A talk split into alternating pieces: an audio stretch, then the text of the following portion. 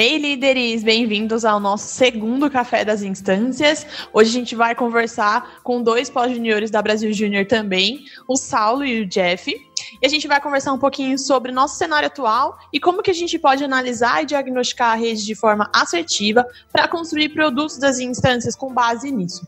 Hoje a gente entende que o que nos trouxe até aqui não é o que vai nos levar adiante e vamos bater um papo com esses pós-juniores que são referência para a gente hoje para entender como podemos atuar frente a esse cenário.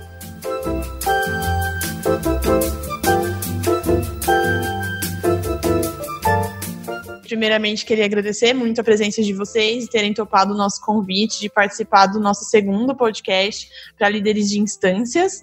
É, tenho certeza que vai ser muito legal para a galera ouvir essa conversa que a gente vai ter hoje. E, bom, quando eu convidei vocês, é, falei muito sobre a gente conversar sobre o cenário atual, né? E nele, como a gente analisa e diagnostica a rede de forma assertiva para construir os produtos das instâncias com base nisso. Antes de a gente entrar nos assuntos, queria que vocês se apresentassem um pouquinho e aí tem algumas perguntinhas para vocês. Pode ser? Fala pessoal, tudo bem? É, aqui é Saulo. É, pô, super prazer estar aqui com vocês nesse podcast. Acho que vai ser muito massa, né? Um assunto super quente assim para a gente lidar. E aí, só me apresentando rapidamente, né? É, enfim, meu nome é Saulo, minha J de origem é FECAP Júnior Consultoria, e aí depois eu passei para a FEGEP enquanto diretor de expansão, e em 2018, que foi meu último cargo no MEG enquanto suporte federações na Brasil Júnior. Então, acho que foi uma experiência super rica, assim, e, e recomendo. é, hoje eu estou como consultor de experiência na Eureka, né? Acho que a maioria de vocês já deve conhecer, mas trabalho basicamente na frente de seleção e youth brand, né? Que é a nossa leitura de marca empregadora. Né? Então a gente está vivendo muito esse momento de como adaptar o que a gente fazia presencialmente para o online, como é que a gente consegue pensar em metodologia mesmo para manter o nível de experiência, manter o nível de satisfação, mesmo de forma é, online. Né? Então está sendo um desafio bem forte que a gente está passando e espero poder contribuir um pouco aqui com a galera. Bom, fala pessoal, tudo bom? É, primeiro também super prazer estar aqui com vocês, um privilégio muito grande poder é, compartilhar um pouquinho né, do, do, do, do, assunto, poder também trazer um pouco da, da nossa visão sobre. É, obrigado, Brasil Júnior, obrigado aí, pessoal. É, e é um prazer também estar dividindo esse espaço com o Sal, né? Acho que tem um carinho super grande por ele, vai ser muito bom bater esse papo em conjunto. É, eu sou o Jeff, é, fui do MEG entre 2015 e 2019. É, a minha J de origem é a Pro Júnior, uma J de multi-engenharias da Unesp de Bauru, interior de São Paulo. Passei pelo núcleo Unesp, que não existe mais, hoje ele deixou de existir para que os núcleos regionais passassem a atuar aqui em São Paulo, então fiquei dois anos lá no núcleo. Nesse meio tempo, me envolvi com a federação também, fui do time da FEGESP, fui presidente da FEGESP em 2018. É, e ano passado, meu último ano do MEG, fiz parte do time BJ também. Acho que uma experiência única, também super recomendo para todo mundo. E eu acho que foi muito natural o caminho que eu segui pós-Movimento Empresário Júnior, olhando para uma organização também que fala muito sobre o poder do empreendedorismo, sobre o impacto que isso tem para a nossa sociedade, que é a Endeavor, né? De, em uma linha geral, né? A Endeavor ela apoia empreendedores de diferentes maneiras, de, diferentes maturidades, mas a gente também trabalha com uma aproximação entre esses empreendedores e grandes corporações que estão visando trabalhar com inovação aberta, né, Open Innovation. Então, hoje também tem sido muito interessante a gente, o, o trabalho que a gente tem feito de olhar para essas grandes corporações e entender junto com elas como um empreendedor pode ajudá-la nesse momento e, consequentemente, né, isso acaba também ajudando super o empreendedor num momento tão, tão delicado como esse, né? Então, acho que vai ser legal também compartilhar um pouquinho é, do que a gente tem visto de possibilidades, né, de como essa galera tem também se moldado para esse momento, né? Então espero poder contribuir um pouco com isso também. Boa, show demais. E aí vamos lá, né, para as primeiras perguntas assim. Então, como a gente falou no começo, a gente hoje precisa olhar muito para o cenário atual em que a gente vive e entender que o que a gente considerava como o normal de antes não é mais é, o que vai levar a gente para frente hoje, né? Então, dentro disso, né, de como analisar, diagnosticar a rede de forma assertiva para que as instâncias consigam construir produtos é, e projetos com base nisso, algumas perguntinhas, né, é, para vocês. E a primeira delas é a seguinte, né? As lideranças estão acostumadas a sentir a rede presencialmente, assim, né? Então, estar em contato com o empresário júnior, saber se esse empresário júnior está trabalhando, se ele não está, como que eles estão se sentindo, está realizando projetos, se não. E a falta desse contato presencial afeta isso, né? Hoje ele é muito necessário e assim como as análises mais objetivas também, para a gente entender de fato a rede e conseguir moldar as instâncias para atender às necessidades da rede. Como que a gente pode resgatar isso hoje enquanto líderes de instâncias, né? sabendo que hoje a gente tem esse impedimento de estar perto por questões maiores? É, é, essa é uma parada que eu penso muito assim, e que eu acho que dentro do grupo Anga a gente acaba vivenciando muito, né? O grupo Anga nada mais é do que uma releitura do MEG enquanto rede. Né? Então a gente tem ali é, o grupo Anga, como se fosse a Brasil Júnior, de certa forma. A gente tem ali as empresas, como se fossem as federações de alguma forma.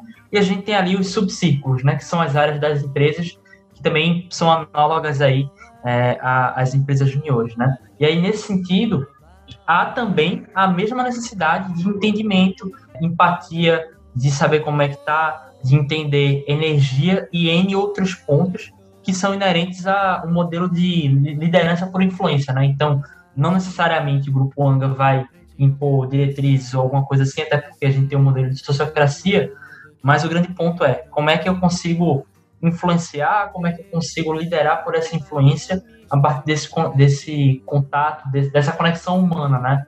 Afinal de contas, somos humanos. E aí eu acho que o primeiro ponto que é, é muito importante, assim, no remoto especificamente, é uma vez que a gente não está junto presencialmente, né? E que presencialmente é onde a mágica acontece, é onde a gente consegue se conectar por vezes num abraço, num aperto de mão, num olhar. No remoto a gente precisa criar de forma muito clara ritos e espaços para que essa conexão ela aconteça. Então é, é muito menos é, num campo subjetivo de falar com o pessoal quando der alguma coisa nesse sentido, e muito mais no campo objetivo de quais são os ritos, processos, metodologias que eu vou ter para abrir esses espaços de conversa, abrir esses espaços de conexão, e aí a partir disso conseguir conectar pessoas de maneira mais profunda. Né? Então é basicamente isso. E aí, dentro desse cenário, até de uma forma mais prática, né, é internamente dentro da organização, mas eu acho que super conversa com o que uma federação barra núcleo pode fazer, foi criado meio que um programa chamado de Uma Só Alma. E aí, dentro desse programa, estão sendo feitas várias ações que vão desde uma capacitação, um assunto é, um tanto quanto mais voltado para inteligência emocional, para ansiedade, para esse controle assim mais pessoal, até pontos como é, astrologia, enneagrama, linguagem em libras e, e, e em outros pontos. E aí, além disso, tem também dentro desse pacote entra happy hour do Grupo Anga de forma geral, que tem uma agenda bem organizadinha e tudo mais. É, entra momentos de, de, de fato, yoga, momentos de presença, assim, né, de mindfulness que, que existem e N outros, né? Então, o grande ponto é como é que dá para atacar, né? Tipo, atacar, eu digo no bom, no bom sentido, assim, da palavra, o físico o emocional, o intelectual e, e o espiritual do empresário júnior a partir de ritos que vão conseguir abraçar tudo. Então, é basicamente essa a, a forma que eu vejo que mais faz sentido nesse momento. E aí você pergunta, ah, Salvo, talvez é, vai ser melhor do que o presencial, vai ser igual ao presencial? Não sei. Mas eu acho que a gente precisa quebrar alguns modelos mentais e entender que as necessidades acabam sendo diferentes e que existem formas também diferentes de fazer essa conexão complementando um pouco o que o, que o Saulo trouxe, ele trouxe muito do lado, digamos, espiritual, da mental da, da, da galera. Eu acho que é importante, antes de mais nada, mais do que nunca, né? Não que normalmente já não fosse necessário, é, a gente tem empatia, né? Então, tem que ser uma relação muito transparente entre instâncias e rede como um todo, para abrir um espaço seguro, de fato, para levantar esse, esses pontos, esses desafios, para que a gente consiga juntos fazer isso, assim. É, eu acho que, às vezes, a gente tem um quê de controle muito grande que pode ser parcialmente substituído por um, um espaço mais de construção mesmo, assim. Eu acho que a rede precisa sentir nesse momento que as instâncias é para todo mundo, é um contexto totalmente novo. Ninguém nunca viveu algo parecido com isso para saber uma receita pronta de como lidar, de como diagnosticar, de como criar um produto, enfim. É muito complexo, assim. Então, acho que antes de mais nada, ter essa abertura, essa vulnerabilidade para construção, para uh, entendimento conjunto, né, e responsabilização de todo mundo é muito importante, né? Agora trazendo alguns pontos, acho que baseados até nas vivências que a gente tinha quanto FEGESP, uma vez que a gente trabalhava já muito remoto por conta da dispersão da rede, enfim, já era algo complexo em 2018. É, acho que um, um, ponto que às vezes a gente cometia algumas falhas na hora de diagnosticar é tomar algumas coisas, uh, levar a parte como um todo e, e, traçar algumas verdades absolutas às vezes, né? Então a gente sempre, porventura, passava, passava a se discutir algum desafio que a gente tinha ouvido de uma, duas, três EJs, de um contexto super específico, enfim. Eu acho super importante para as federações, antes de mais nada, entender uh, os grupos que ela possui, de, possui dentro da, da sua rede. É, e obviamente, alguns talvez pode ser uma parada um pouco mais é, high touch, assim, mais próxima, mas federações maiores vão ter mais dificuldade disso, de fato trabalhar com grupos, com segmentações é, e entendendo esses diferentes contextos para ter clareza de fato do que está doendo, do que está sendo desafio, é super importante. Para que a gente não caia no erro de olhar para um desafio talvez mais particular, de, de uma frente, de um modelo de EJ, enfim, e tomar ele como uma verdade para a construção de, de uma solução. É, acho que a gente sempre fala, né, no processo de diagnóstico, de desenvolvimento de, de soluções, produtos, enfim, é, que a gente já está muito focado no problema. Mas a gente tem que entender se aquele problema é um problema que de fato atinge uma parcela relevante da rede, ou que parcela da rede ele afeta. Então, a minha recomendação, né, acho que nesse contexto é, um, tá próximo é, e dar de fato uma visão de co-construção com a rede. Eu acho que isso não, não é um problema nenhum. Óbvio que isso envolve muita facilitação por parte da federação, do núcleo. Isso de fato tem que ser algo bem pensado mas para que a gente também olhe para esses grupos, para os diferentes contextos é, e construa soluções de fato que vão abarcar ali pelo menos uma parcela específica da rede, enfim. Eu acho que esses dois pontos que eu gostaria de destacar, né? Empatia com a construção e o cuidado na maneira que a gente vai levantar essas dores, porque, bem como você disse, Maria, a gente não está no dia a dia, a gente não está visitando, a gente não está vendo as coisas acontecer. Então, se a gente não tiver uma organização nesse levantamento, nesse acompanhamento, as coisas podem se perder e a gente pode se pegar construindo soluções que no fim do dia não vão ser tão eficazes para a rede. Bom demais, Jeff. Tu falou muito sobre empatia e eu lembrei muito de uma frase que o Pedro Nascimento, né, que também é um pós-júnior e um dos sócios do Grupo Anga fala, que é muito icônica para mim, né? Por vezes ele questiona assim, né, qual é o papel da liderança? E aí geralmente surge no sentido de é, controlar, comandar, direcionar, gerir. E aí, na verdade, ele traz que papel da liderança, acima de tudo, é cuidar, né? Então, cuidar dos recursos, cuidar da gestão e, acima de tudo, cuidar das pessoas, né? Então, é, entendendo isso, qual é a melhor forma, né, do, dos líderes de instância, assim, de cuidar né, da rede de forma geral, cuidar das pessoas que estão por trás é, dos cargos acima de tudo. Acho que isso é super importante, assim, e pode ser uma boa resposta que o MEG tem a dar é, nesse cenário. E aí, outro ponto que eu levanto é que empatia não necessariamente é só é, esse lado subjetivo, né? De me colocar, me, colocar, me colocar no lugar do outro ou de abrir esse espaço de fala. Não necessariamente é só de um campo subjetivo. Empatia também é dado. Até na Eureka, uma ação recente que rolou e que eu, eu curti muito, que para mim fez muito sentido, foi que a gente lançou uma pesquisa chamada The Truth, é, empatia em tempos de crise, ou, ou, empatia em tempos difíceis, eu não lembro exatamente, mas foi mais ou menos isso, no sentido de como é que a gente gera empatia é, a partir de um entendimento de dados, de análises muito claras, e como é que a gente, a partir desses dados, é, conseguimos sair de um campo de suposição, que rola muito e é muito normal que aconteça, no sentido de, ah,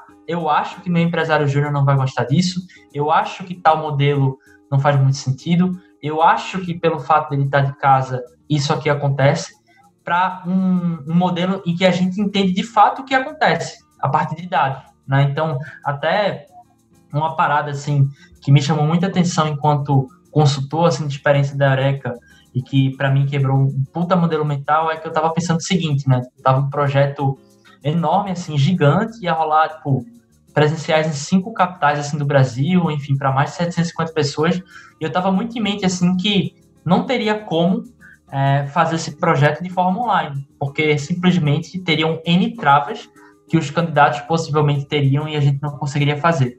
E aí a pesquisa mostrou que 85% do nosso público, né, de jovens que, enfim, tem mais ou menos o nosso perfil, é, eles estariam dispostos a partir para o um modelo online, mesmo entendendo que talvez a experiência não seja a melhor ou que a experiência não seja igual, né? Então, 85% isso é muito relevante, assim. E aí, na minha cabeça, eu pensava que, sei lá, talvez para 20% das pessoas é, fosse mais fácil, assim, né? Migrar para um modelo online. E aí, entendendo dentro desses 15% que falavam que talvez não fosse interessante fazer esse modelo, é, muito das justificativas que estavam ali eram próprios modelos mentais dos jovens, assim, né, das pessoas, e muito menos falando de estrutura, né? então era muito menos falando de, ah, tenho medo de não saber usar o Zoom ou alguma coisa assim, ah, eu não tenho necessariamente os recursos para participar dessa, dessa, dessa oportunidade ou alguma coisa assim, e era muito mais relacionado a receio do todo, era muito mais relacionado a receio de se sentir prejudicado, né, com a experiência online. Então, o grande ponto é como é que a gente consegue fazer essa adaptação, gerando o máximo de segurança possível para quem vai participar, de que vai ser uma experiência massa, de que vai dar para aprender, de que vai dar para se conectar. Ah, então, eu acho que é isso, assim, é muito mais da gente conseguir é, sair um pouco né, desse campo de suposição e partir para um campo de empatia, tanto a empatia é, mais natural, assim, que a gente tende a ter, né, ou deveria tender a ter, é, e também uma empatia mais drivada para dados, assim, né? Para o que a gente pode entender quanto é, informações assim relevantes e mais concretas. E aí nisso eu sei que a Brasil Júnior já rodou uma pesquisa super interessante e tudo mais com, com, alguns dados interessantes. E eu acho que pode super valer a pena assim tomar elas como base para conseguir construir produto e pensar em ações futuras. Exato, acho que super linkado com isso que o Saulo trouxe, só para a gente também entender, pô, como coletar esses dados, né? Eu acho que é super relevante, para que também não fique um processo muito engessado, assim, né? Então, acho que a própria pesquisa da, da Eureka, né? Ela é uma pesquisa viva, já tive alguns contatos também com ela no passado. Então, é um modelo que você vai, você não precisa abrir uma, uma divulgação e fechar uma data para coleta, enfim, você vai analisando conforme você vai coletando as informações. Pelo menos essa é a percepção que eu tenho da, dessa pesquisa viva, assim. Isso chama atenção no meu ponto, num ponto específico, né? Pô, como a gente consegue também fazer essa coleta de uma maneira ágil, né? Então, sem burocratizar, burocratizar negativamente, engessar muito isso, né? Eu acho que, e linkado a isso, a gente pode caminhar muito por um sentido de experimentação, assim, também. Eu comentei muito de, talvez, segmentação em grupos, enfim. É, eu acho que conforme você vai coletando essas informações, a gente tem que, de fato, mais do que nunca, mais do que a gente já tem tentado fazer nos últimos anos, trabalhar de uma maneira super ágil na construção e na validação é, de, dessas soluções, desse suporte, desses produtos, iniciativas para a rede, assim. É, não dá simplesmente para você abrir uma pesquisa, coletar os dados, construir o produto em três, quatro semanas e aí lançar alguma coisa. Não, assim, não, a gente não tem tanto tempo para isso. Porém, também não pode ir para o extremo oposto, onde tipo, a gente também não vai analisar nada e só sair com, lançando iniciativas sem ter certeza ou uma, um, uma percepção, pelo menos, de que elas são efetivas. A minha sugestão nessa linha é, novamente, trabalhar com grupos e ir levantando e entendendo quais, quais estão sendo as coisas que mais estão surgindo dentro disso e ir, de fato, criando camadas e partes de iniciativas, né? Então, pô, se a gente entendeu que o desafio está aqui realmente em como engajar a equipe, no, como fazer uma reunião de brainstorming, sei lá, um exemplo super aleatório, com a minha EJ para a gente pensar iniciativas para. Então, pô, então vamos testar com, com um grupo ali, vamos entender os feedbacks, vamos ver se está gerando valor, está sendo efetivo. Se sim, pô, vamos a, a, vamos replicar e vamos criar uma, uma camada a mais dentro da solução. Então vamos, vamos pensar no conteúdo. Sim, é normal, e novamente, é totalmente compreensível isso nesse momento. A gente querer sair fazendo um monte de coisa porque a gente se sente no, na obrigação de gerar um valor, de ajudar a galera. Isso é super nobre. Só que tem que existir, na minha percepção, pelo menos, esse meio termo entre validação, estruturação, levantamento de dados mas também já experimentação e teste, de, teste disso tudo, né? Tô falando aqui como se fosse a coisa mais simples do mundo, sei que não é, mas é um processo, é um aprendizado dentro disso também. Acho que eu sinto que o MED tem um pouco de dificuldade, ou a gente vai por um extremo ou pro outro. Ou a gente faz as coisas super rápido, sem estruturar, sem validar muito bem, sai lançando algumas coisas, ou a gente quer estruturar demais é, e prolonga muito e perde time das coisas. Então, é, a minha dica principal é mantenha o equilíbrio dentro disso. Como encontrar esse equilíbrio nesse momento, sabe? Né, novamente, uh, utilizar muito a proximidade com a rede, tentar buscar muito esse lado da galera e incluir as pessoas na construção disso. Eu acho que essa é uma dica para a vida, assim, independente do, do contexto que a gente tá. É, eu acho que é um viés diferente que a gente traz para a construção da atuação da, da, da instância. Ah, boa demais, Jeff. Acho que me lembra muito um princípio que o Grupo Anga tem, princípio cultural, que ele fala, que ele fala o seguinte, né? Tipo, é bom o suficiente por agora, seguro o suficiente para testar, né? Então, porra, construir o avião enquanto ele está voando é, é fundamental nesse cenário que ainda é mais complexo, né?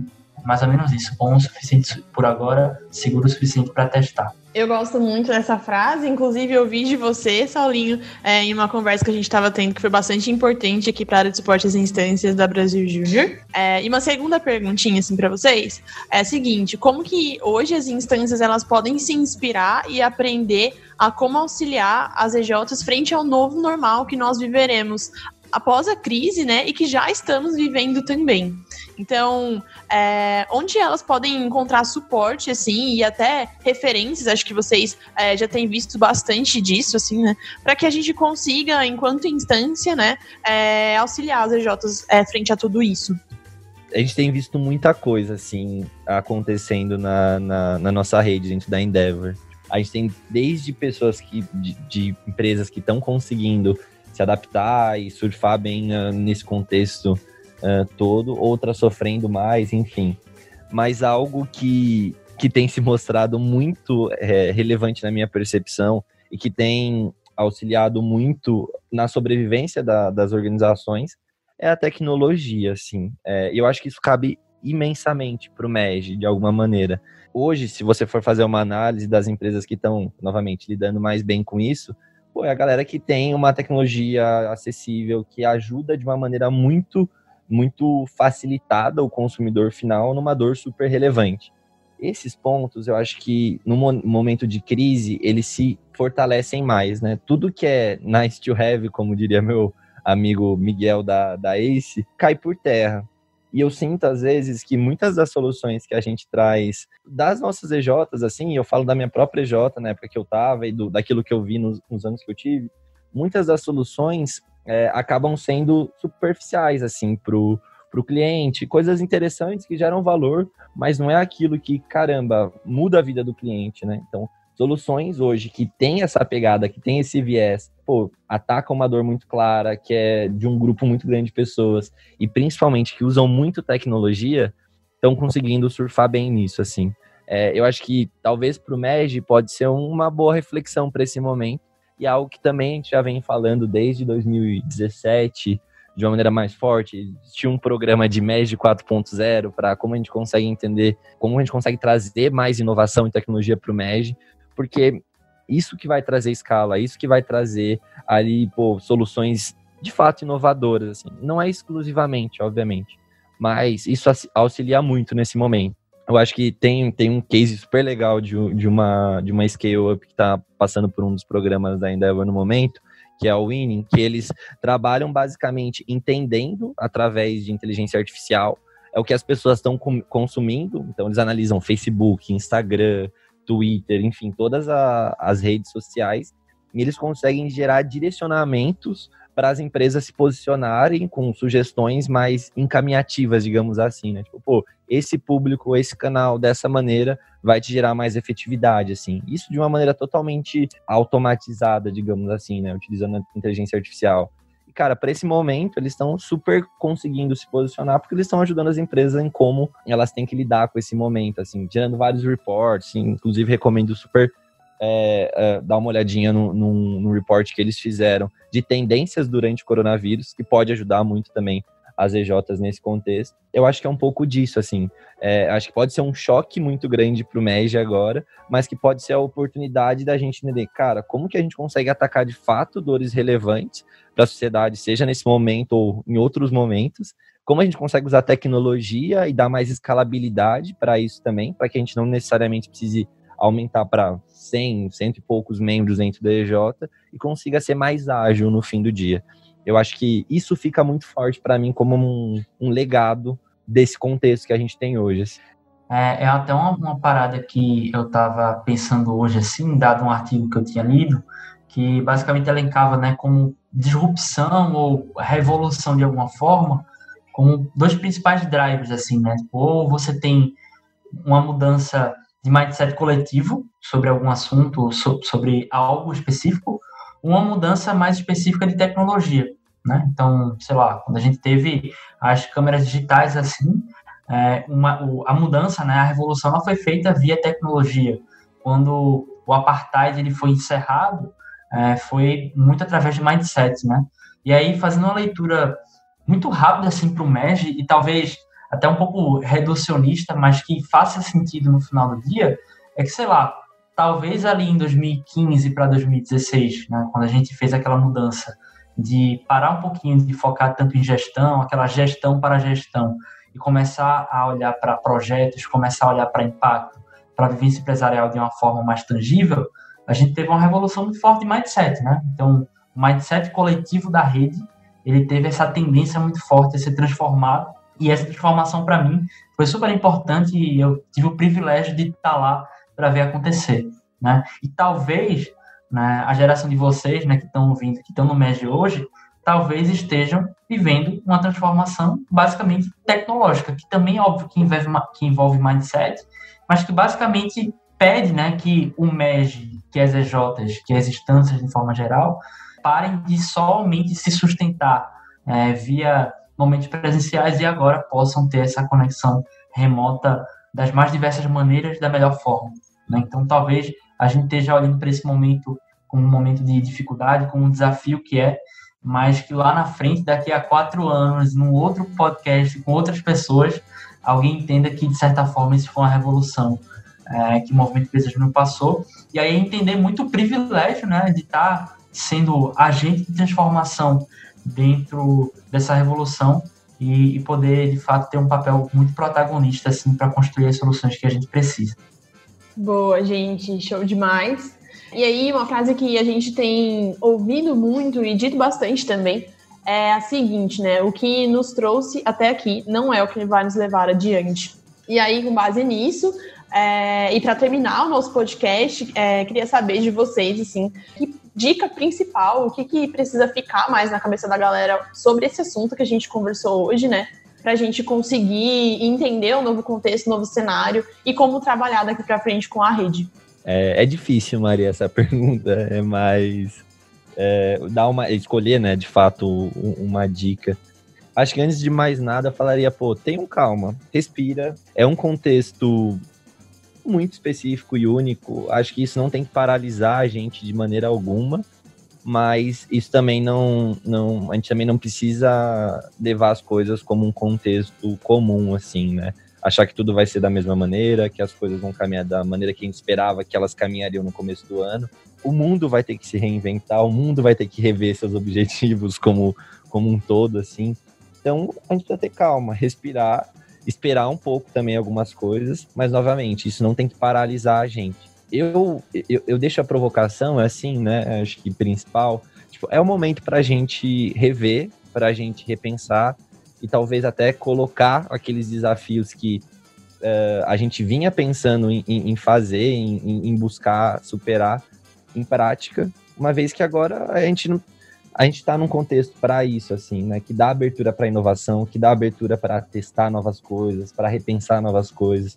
Então, acho que não tenham medo de olhar para esse momento como uma grande oportunidade de tirar algumas coisas do papel, de rever, de questionar.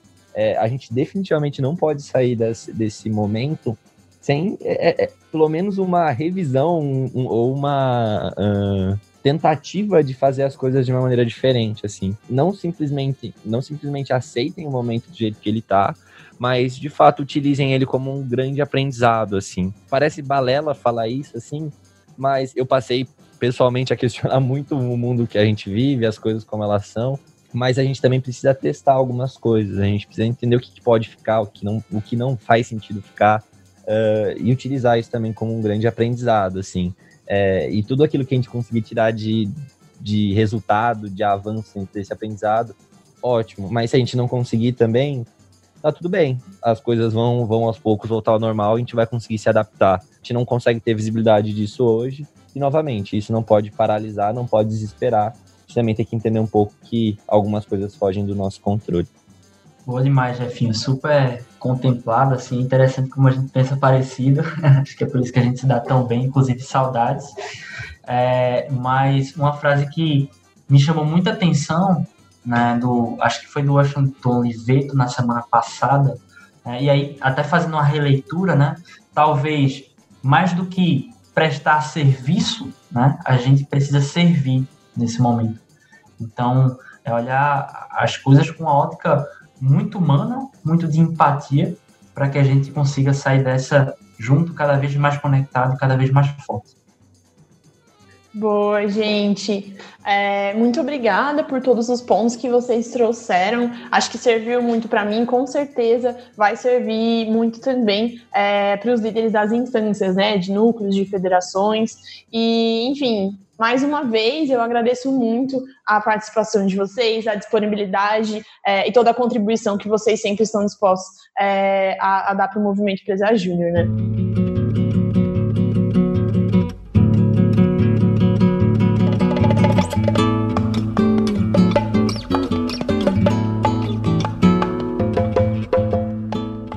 Esse foi o nosso segundo episódio do Café das Instâncias. Espero que tenham curtido. Compartilhem também com o time, com as federações, com os núcleos. E fiquem ligados, porque a gente volta no próximo Café das Instâncias.